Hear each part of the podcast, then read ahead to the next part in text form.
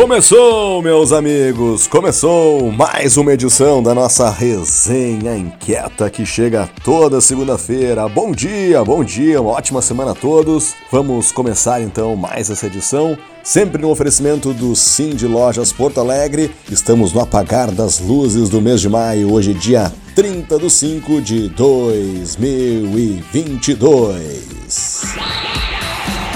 Pois então, galerinha, gente boa, você sabe quando é o Dia Mundial do Meio Ambiente? Eu sei, é dia 5 de junho, no próximo domingo. E sabe quem vai dar um recado sobre isso? É o nosso articulador do Spin Sustentável, Paulo Renato Menezes. Confere só o convite super bacana que ele tem pra gente. Bom dia, inquietos. Aqui é Paulo Renato, do Spin Sustentável. Venho convidá-los a participar no próximo domingo, 5 de junho, Dia Mundial do Meio Ambiente, de várias atividades que ocorrerão ao lado da usina do gasômetro. Organizado pela Associação do Pessoal da Caixa Federal, o evento reunirá diversas organizações que têm a defesa da natureza entre suas pautas de atuação, para não apenas celebrar a importância da luta ecológica, mas refletir sobre as ameaças que a vida humana sofre com a atual emergência climática em decorrência do aquecimento global causado pela emissão de gás de efeito estufa. E justamente quanto mais deveríamos adotar políticas de proteção ao meio ambiente, a legislação ambiental e os órgãos de controle têm sido desmontados para beneficiar projetos e empreendimentos predatórios da natureza. O evento tem apoio da GAPAN, do INGA, do Greenpeace, do Comitê de Combate à Mega Mineração, dos sindicatos dos bancários e dos professores de ensino superior, do Movimento Preserva Zona Sul, entre outras entidades. A partir das 11 horas serão realizadas oficinas, aulas públicas e venda de produtos ecológicos, com bancas variadas dos movimentos participantes. Às 16 horas ocorrerá um show com Ney Lisboa e banda, no palco ao lado da chaminé do gasômetro. É no próximo domingo, não percam! Que legal, hein, Paulo? Olha só, dia 5 de junho, no Dia Mundial do Meio Ambiente, essa atividade muito bacana aí para reunir o pessoal. Vale a pena dar uma conferida, hein? Muito obrigado por compartilhar conosco esse convite, por estar sempre à frente das questões ambientais, sempre muito importante, né? E quem também vai dar o recado aqui na nossa resenha, trazendo mais um Minuto Inquieto, é a nossa querida Luciana Betoni, que vai falar sobre o projeto Cidade Educadora. Confere só.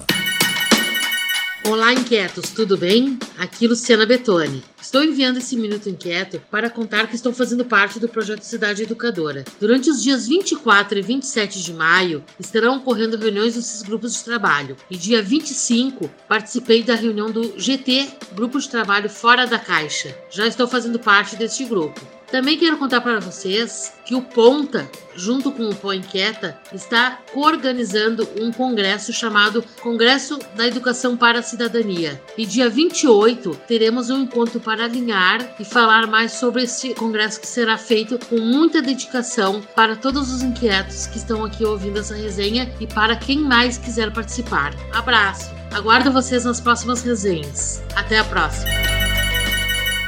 Maravilha, hein, Luciana? Muito legal. Parabéns por estar à frente dessa iniciativa. A Luciana sempre aí agitando, sempre presente, sempre participando desse tipo de iniciativa. Muito, muito legal ver que a coisa tá rolando, né? A gente já acompanha há um tempo essas iniciativas aí do Cidade Educadora, já foi comentado algumas vezes aqui na resenha e a Luciana sempre trazendo novidades pra gente. Sensacional.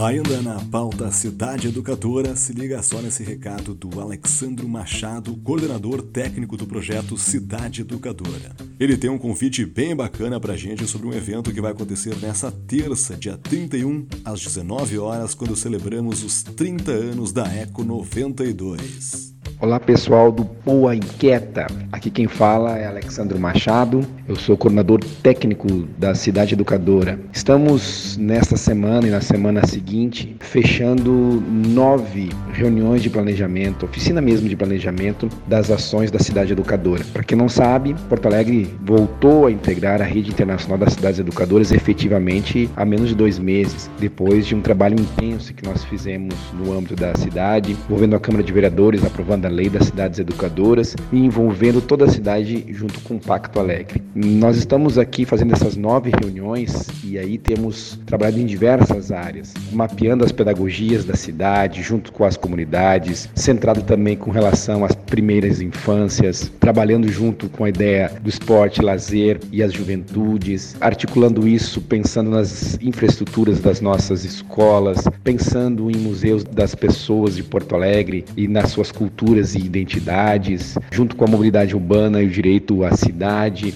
junto também com a pauta da erradicação do trabalho infantil. Enfim, são diversas agendas que trouxemos para a pauta da cidade e que, junto com vocês, estamos aí pensando para efetivar uma nova cidade, uma cidade cada vez mais educadora. Vamos juntos, inquietos. Abraço.